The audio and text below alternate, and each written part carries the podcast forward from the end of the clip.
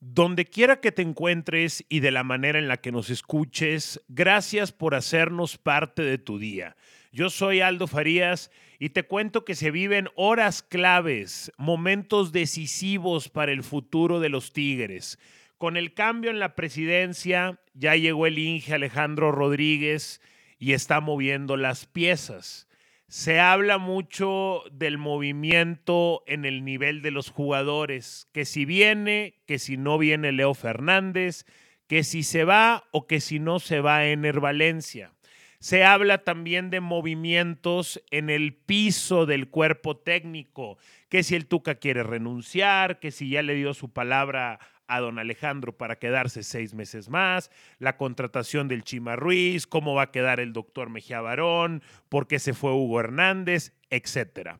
Pero todo esto ha evitado que hablemos de un tercer nivel más profundo, de un eh, nivel eh, que por lógica a los equipos les conviene que se hable lo menos. Luego hay un cuarto, que de ese se habla todavía, todavía, todavía menos.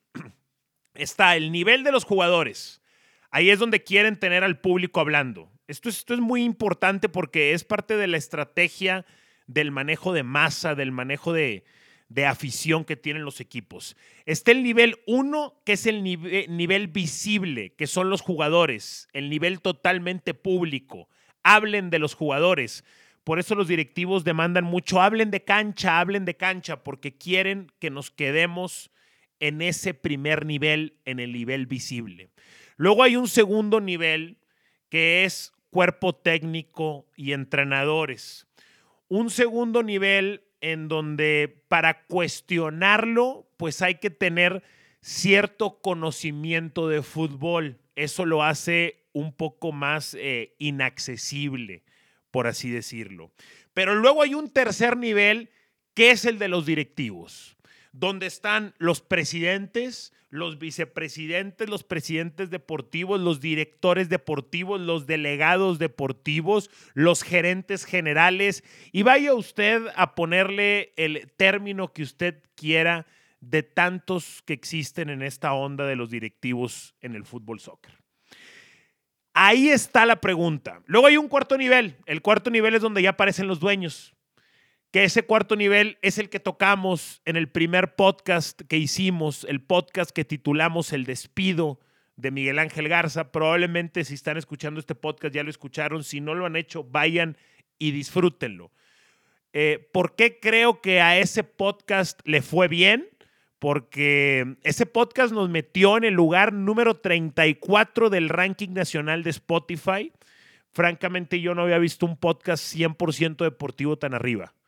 Y fue gracias a que a ustedes les gustó, escucharon y compartieron ese podcast. En ese podcast hablamos de nivel 4, hablamos de dueños, hablamos de las empresas, de las marcas. Ese nivel 4 es el más difícil de penetrar y evidentemente es el nivel que los equipos no quieren que la opinión pública, entiéndase por opinión pública, aficionados y medios de comunicación, lleguemos a ese nivel. Pero llegamos y estuvo bastante bueno, creo que disfrutamos esto de compartir las ideas que teníamos. Hoy estoy hablando de un nivel 3. Hoy estoy hablando de qué va a pasar con la directiva del ingeniero Alejandro Rodríguez. Em, por más que el Inge tenga su lugar bien ganado en la historia del fútbol regiomontano. El Inge Alejandro Rodríguez es sumamente especial para la gente de Tigres. Eh, me incluyo en esta, porque a mí me tocó todavía en mi última parte como aficionado entre el 2000 y el 2005. El Inge ahí era el presidente de Tigres, entonces los entiendo perfectamente. Sé lo que causa el Inge Rodríguez. Aparte que el Inge Rodríguez es como sinónimo de esperanza. Y los líderes que son sinónimos de esperanza, esos líderes son inagotables. Van a jalar gente hasta el último día de, su muerte. Eh, perdón si alguien se molesta por la, por la comparación. No sean fanáticos, no sean fanáticos para escuchar la siguiente comparación. Por ejemplo, en la política, López Obrador, para un buen sector de la población mexicana, siempre ha representado esperanza. La esperanza de un cambio, la esperanza de una mejora. No estoy diciendo si se va a dar o no se va a dar el cambio, estoy diciendo que el Señor sabe vender esa esperanza. y mucha gente, hoy que está en la presidencia, pero atrás mucha gente lo veía con esos ojos de esperanza. Pues así se veía el ingeniero Alejandro Rodríguez en Tigres. En esos años, entre el 2004, 2005 y 2010 que regresa, se le veía al Inge como al presidente que no lo dejaron terminar su obra, como al presidente que iba en camino y desafortunadamente no pudo concretar la obra. Más tarde regresó y la concretó. Pero esa esperanza con la cual eh, el aficionado Tigre veía o ve al ingeniero Alejandro Rodríguez, insisto, lo va a hacer un líder inagotable a menos de que se termine equivocando catastróficamente.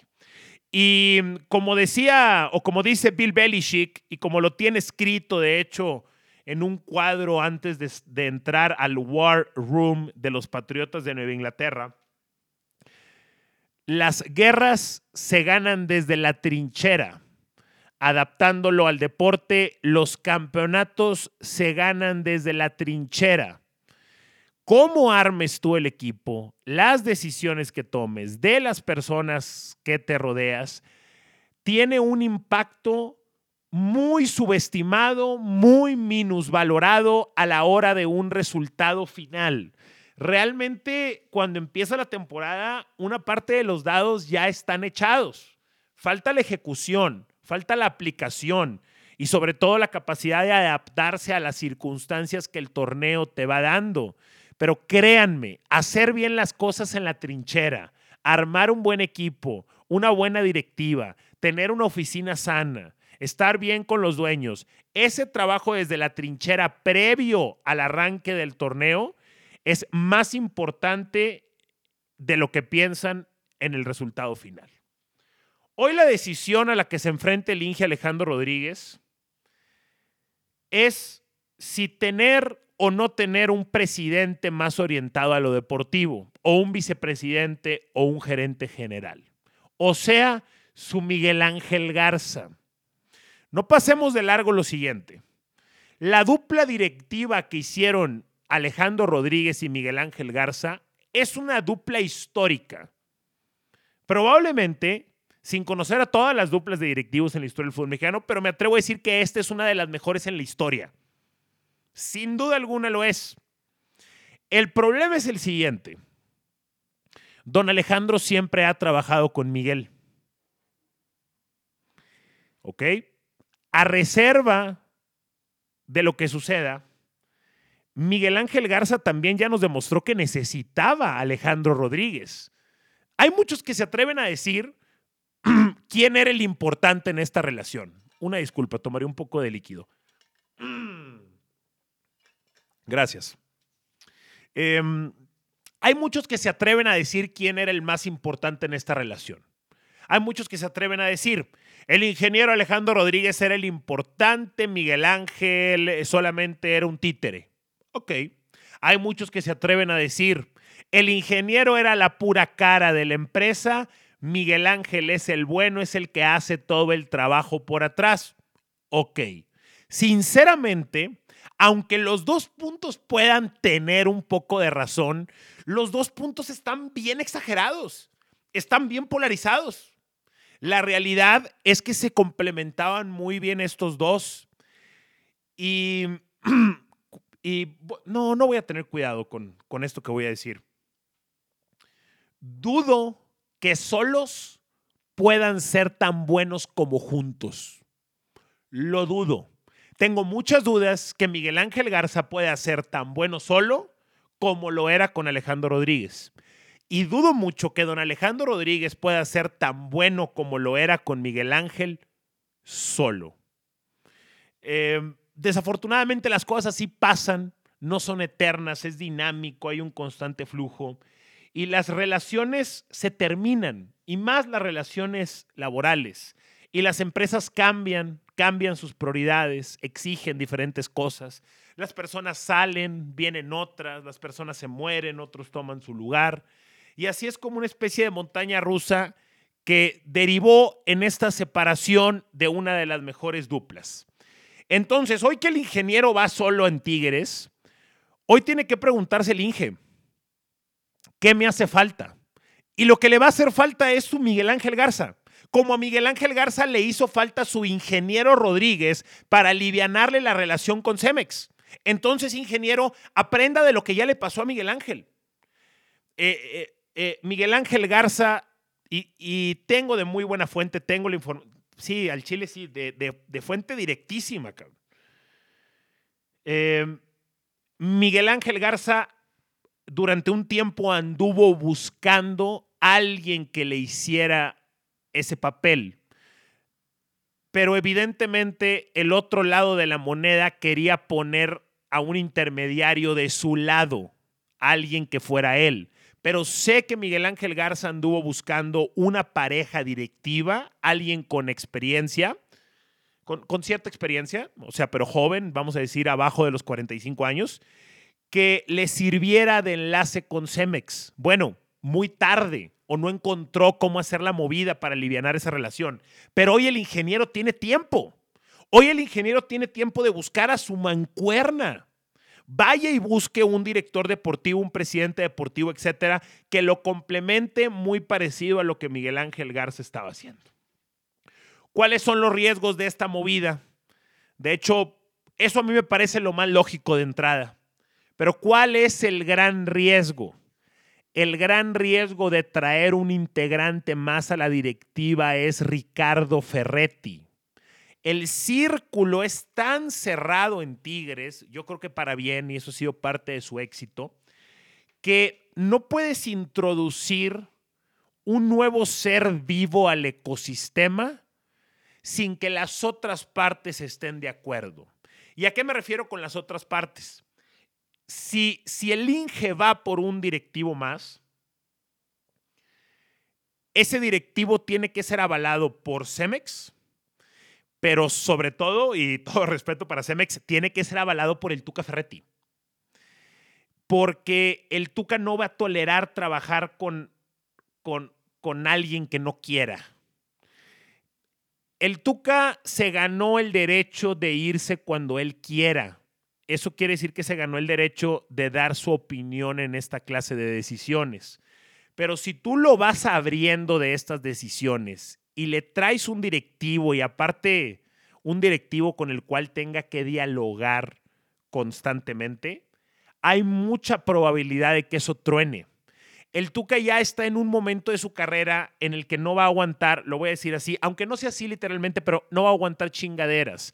Lo que todos los que hemos trabajado en una empresa sabemos como chingaderas, que dice, eh, güey, nada más no me haga chingaderas o nada más no voy a aguantar chingaderas. Todos entendemos que no no es tan literal eso. Bueno, el Tuca no va a aguantar ni una de esas o va a aguantar muy poco de esas.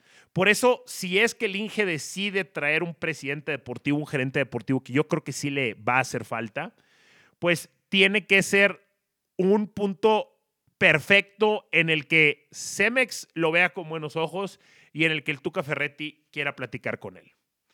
¿Cuál es la otra opción que tiene el Inge Rodríguez? Bueno, tiene varias. Obviamente puede quedarse así como está y él tratar de manejar las cosas directamente con el Tuca. Pero hay otra opción que, que implica mayor valor, que implica mayor eh, riesgo, pero como estoy tan convencido de que el Inge necesita un directivo orientado a lo deportivo contra él, pues creo que una opción tan extrema como la que voy a plantear tiene que ser opción. ¿Ustedes se acuerdan cómo estaba trabajando Matías Almeida con las Chivas? Al final, a Matías Almeida lo hicieron algo así como un gerente deportivo. Matías Almeida no era solamente el entrenador, era el que se encargaba de la parte deportiva en Guadalajara. Em, para muchos, una decisión equivocada. Yo soy de la idea de que tuvo sus buenas y tuvo sus malas cosas. O sea, no me cantaría así como que tan directo que fue una mala decisión. Lo que sí estoy de acuerdo con los que están en contra de eso que hizo Chivas con Almeida es que sí se los terminó reventando el equipo. Almeida les reventó el equipo. O sea, sí terminó descontrolándose con el poder que le, que le, otorgaron, que le otorgaron sus jefes. Pues se imaginan al Tuca Ferretti haciendo algo parecido como lo que hizo Matías Almeida. Yo sí. ¿Y saben qué? El Tuca está mucho más preparado y mucho más maduro y conoce mucho más la institución como para desempeñar una especie de doble tarea entre entrenador y directivo. si, si, Matías Almeida lo hicieron, se lo pudieran dar al Tuca Ferretti.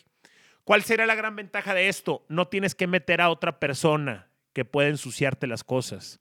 No arriesgas, nos quedamos puros conocidos.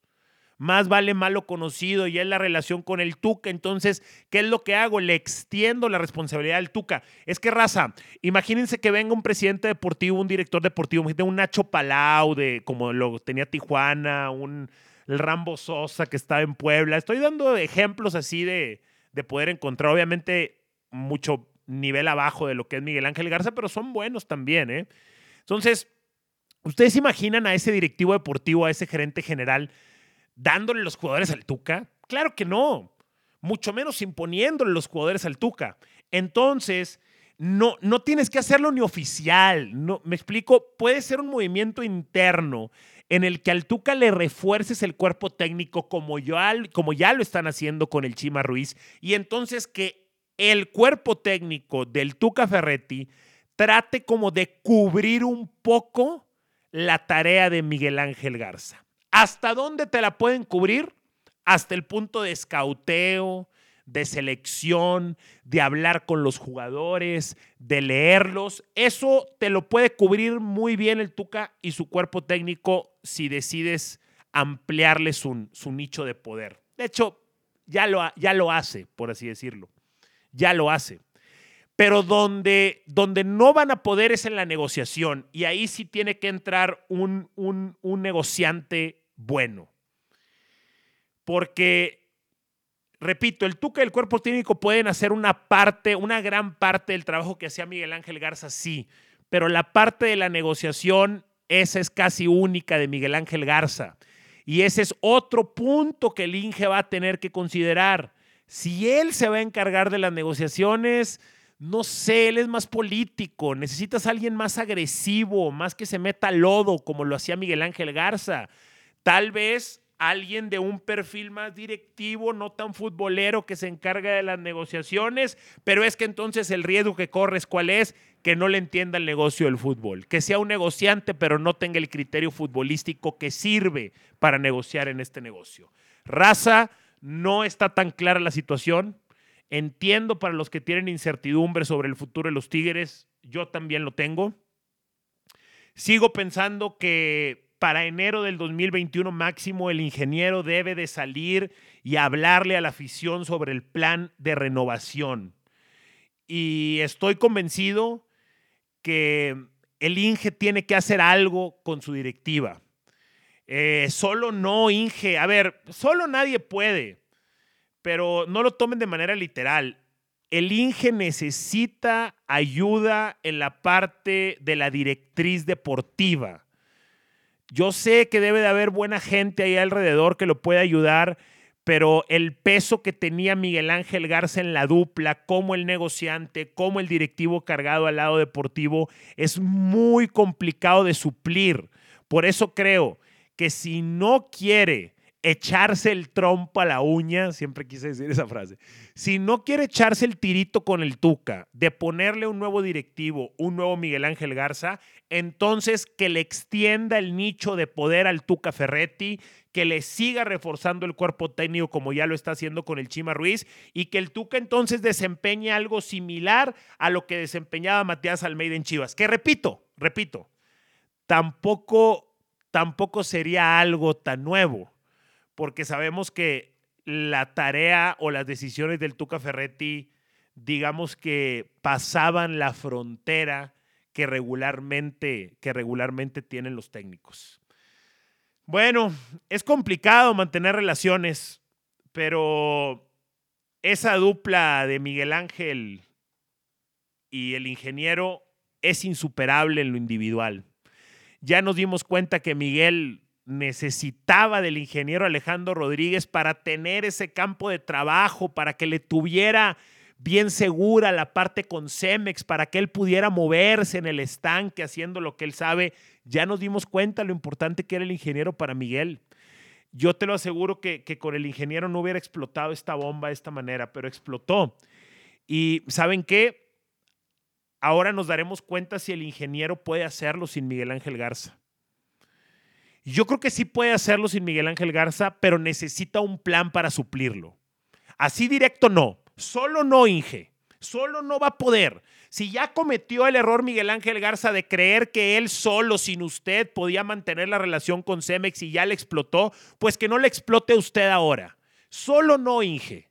Todos, todos sabemos, toda la comunidad de Tigres sabe que era muy importante la parte de negocios y de gerencia deportiva que hacía Miguel Ángel Garza en su directiva. Entonces, si no es con un sustituto directo, dele más responsabilidad al Tuca Ferretti, pero tenga un plan para que alguien haga las labores que Miguel Garza hacía en su directiva. Repito, Alejandro Rodríguez y Miguel Ángel Garza, una de las mejores duplas directivas en la historia del fútbol mexicano. Eh, hasta aquí mi reporte, Joaquín. Yo seguiré informándoles más sobre esta nueva era en los Tigres de la U de Nuevo León.